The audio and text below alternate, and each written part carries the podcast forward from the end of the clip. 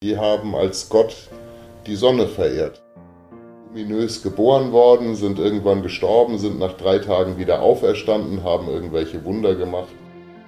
So ist dann irgendwann Stück für Stück die Jesus-Geschichte entstanden, die ja auch ganz clever gemacht ist. Wir wollten über Gott reden, wir wollten über Gott und die Welt. Über Gott und die Welt. Ja, und bald ist Oder über Drogen, oder? Gott, die Welt und Drogen. Gibt es da einen Unterschied? Weiß nicht, ja, auf jeden Fall. Meinst du? Ich, glaub, nee, ich glaube, dass Gott nur erschaffen wurde, weil die irgendwelche Drogen genommen haben. das kann auch das sein. Mal, das ist doch mal eine gute Theorie. Ja, die Leute mussten doch horchen. Ja, aber es gibt ja viele Religionen. Die reden ja, Die die, ja, ne, die mussten horchen. Naja, du Also du musst meinst ja jetzt- Angst haben. Was sagst du denn deinem Kind, wenn er sich irgendwie benehmen soll? Du musst ihm ja irgendwie Angst machen. Das kennt Na, Ich komme aus einer Generation, wir haben eine gescheuert gekriegt. Dann hattest du Angst und dann hast du gemacht, Das was man dir sagt. Das macht heute ja keiner mehr halt. Ja. Aber was machst du denn mit dem Erwachsenen, wenn er sagt, Dem was haust du die Faust in die? Fresse. So war das Ja, tausende das von ja Jahren, bis irgendeiner ja gesagt hat, das darf man nicht mehr. Sich ja wehren. Du Na, noch ja vor Geld 100 von Jahren, noch vor sollen 100 Jahren in. Amerika hast du die Leute einfach erschossen, wenn die was gesagt haben, was dir nicht gepasst hat. Aber es gab doch vorher schon Götter. Warum das Christentum? Aus welchem Grund brauchen wir das Christentum? Oder Geld. brauchten wir damals das Christentum? Geld.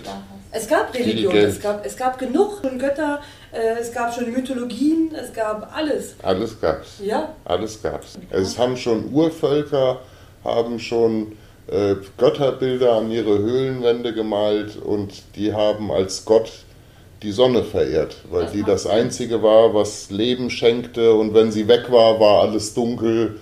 Und wenn sie wieder da war, war alles hell. Und die Pflanzen sind gewachsen und so weiter. Und in alten Höhlenmalereien, auch von alten Stämmen, siehst du das immer so, dass da offensichtlich die Sonne als, als Gott angebetet wurde. Ach, ich, das waren garantiert außerirdische Raumschiffe, ja, die angekommen sind, die den, äh, das Rad gebracht haben und das Feuer. Das Rad und das Feuer. Ja, also nacheinander natürlich. Also zu viel, weil zu viel Fortschritt auf einmal ist nicht gut. Das ist nicht Ja, gut, das ist nee. nicht ist geil. Die sind damit beschäftigt, ja, zu jagen und zu sammeln und die Frauen an den Haaren in die Höhle zu zerren, um Nachwuchs zu zeugen. Wo haben die denn Zeit gehabt, noch äh, Götter zu erfinden? Nee, die, die- naja, also in, am Anfang war es ja so, dass, und, und das, kann man sogar an Höhlenmalereien sehen, dass die Menschen einfach nur versucht haben, unerklärliche Dinge zu erklären. Das heißt, wenn ein Blitz vom Himmel fällt, dann wissen wir ja heute Wolke, kleine Eiskristalle, Reibung, Elektrizität, Entladung, Blitz. So, aber vor 300.000 Jahren hast du möglicherweise da hochgeguckt, hast den Blitz gesehen, hast gedacht, okay, da oben ist irgendjemand sauer. So, so, Meine Mutter hat noch gesagt, wenn es geregnet hat, der Petrus gießt gerade seine Blumen.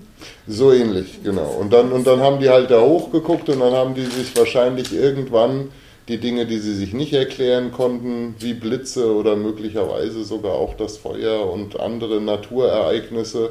Und dann wurde das so Stück für Stück in verschiedenen Kulturen irgendwelchen Geistwesen zugeschrieben, dass, dass, diesen, dass diesen Glaubensformen äh, politische und, und wirtschaftliche Systeme mit lustigen dazugehörigen Geschichten beigefügt wurden. Das ist ja erst passiert, nachdem der Mensch äh, den Ackerbau entdeckt hat, weil die Menschen waren ja für ein paar hunderttausend Jahre vom, vom, vom Homo erectus bis hin zum Homo sapiens, die war- waren ja alles Nomadenvölker, deshalb sind wir ja aus Afrika in die ganze Welt gelaufen. Und erst als der Ackerbau entdeckt wurde, wurden die Menschen sesshaft. Und wenn du dann sesshaft wirst, weil du Ackerbau gemacht hast, dann baust du ein Haus. Und auf einmal hast du einen Haufen Scheißdreck, den du nicht mehr mitnehmen kannst. Und auf einmal musst du dich ja auch davor schützen, dass dir das irgendeiner wegnimmt. Also haben sie angefangen, Waffen zu machen. So, und irgendwann war einer, wahrscheinlich der ein bisschen schwächer war als irgendjemand, der ein bisschen stärker war, so schlau und hat gesagt, ey, wenn du mich jetzt hier nicht tot machst, dann wartet da ein Paradies auf dich und das ist alles ganz toll und da gibt es ganz viele Belohnungen. Und, äh, und wenn du mich am Leben lässt und mir ein bisschen was von deiner Ernte abgibst, dann sorge ich dafür, weil ich habe mit diesen Geistern gesprochen, kann mit denen reden, dann sorge ich dafür, dass dir später mal nichts passiert. Und da hat der dumme Große mit der Keule gesagt, okay, das klingt gut, das machen wir so. Und, äh, und das, hat sich, das hat sich auf allen Kontinenten unabhängig voneinander irgendwie hat sich das entwickelt. entwickelt. Ja. So, dazu gab es dann die schönen Geschichten. Und weil die Geschichten so wunderschön waren, hat man die auch nie wirklich verändert. Also egal, ob das vor äh, 6000 Jahre vor Christus ägyptische Götter waren, wie zum Beispiel der Gott Ra ähm, und verschiedene, verschiedene indische Götter sogar, äh, die haben ja alle die gleiche Geschichte. Die sind, sind ja alle irgendwie ominös geboren worden, sind irgendwann gestorben, sind nach drei Tagen wieder auferstanden, haben irgendwelche Wunder gemacht und dann, und das ist, ja, das ist halt die Geschichte von fast allen Göttern. So, und bis dann ähm, die Juden, die schon immer sehr clever waren und auch immer sehr schwach waren und immer darauf gehofft hatten, dass irgendwann der Messias kommt, der, der sie erlöst. Und zwar im, um das Jahr Null herum, also zwischen dem Jahr 200 vor Christus bis zum Jahr Christus wollten die, haben die halt darauf gewartet, dass vielleicht irgendwann ein Messias kommt, der sie von der römischen Knute irgendwie erlöst. Die brauchten halt einen Anführer, der sie da aus dem Elend rausholt. Und dann, so ist dann irgendwann Stück für Stück die Jesus-Geschichte entstanden, die ja auch ganz clever gemacht ist, aber die natürlich dann auch zum Teil abgeschrieben würde bei den Geschichten, die andere Kulturen vorher schon aufgeschrieben hatten. So, und, wenn, und dann ist es völlig egal, ob du heute in die Tora der Juden oder in die Bibel der Christen oder in den Koran der Muslime schaust, ist es eigentlich grundsätzlich dieselbe Geschichte. In allen drei Büchern ist Jesus Christus der große Zampano, also sogar im Koran äh, wird der Prophet Mohammed viermal erwähnt, Jesus Christus zwölfmal und er wird mit äh, wesentlich mehr Ehre belegt in der schriftlichen Poesie als der eigene Prophet. So, das heißt le letztendlich, und das ist ja dann auch das Lustige, wenn du zum Beispiel in Deutschland einen sitzen hast, äh, da gibt es ja ganz viele, die behaupten, die sind Christen aber sie sind als Hobby nebenbei auch noch Reichsbürger, weil sie Juden nicht leiden können. Das ist als Christ natürlich ziemlich albern, weil du ja dann in deiner Religion einen Juden anbetest. So, weißt du? Ja, aber das erklärt ihm mal. Das, das, ist, das ist halt ziemlich albern dann. Also da muss man dann schon konsequent sein. Also, also für Reichsbürger wäre es dann besser, Buddhist zu sein. Aber das ist dann wieder ärgerlich, weil dann musst du ja friedlich sein. Das heißt, für die Leute, die haben ein echtes Dilemma da mit der Wahl ihres Glaubens. Man kann sich das ja aussuchen. In Deutschland ist ja Religionsfreiheit. Kannst ja auch sagen, ich bin jetzt Muslime. Aber auch dann ist Jesus Christus ein cooler Typ halt, ja. So darf man ja, dabei nicht vergessen. Aber so der Rest von Deutschland, die gehen doch nur in die Kirche zu Ostern, zu Weihnachten, weil es Tradition ist. Ja, ja, zum Teil.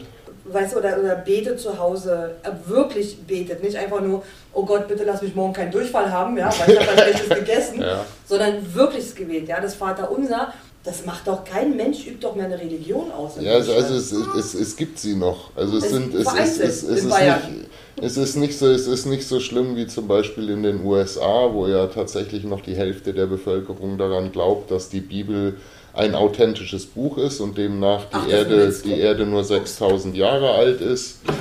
Ähm, doch, nee, nee, also, nein, also gut, gut die Hälfte der US-Amerikaner und, da, und damit meine ich nicht nur die Volldeppen, also da kannst du auch, da gibt es, da gibt es äh, äh, sehr gute Filme drüber von dem äh, amerikanischen äh, Moderator Bill Maher.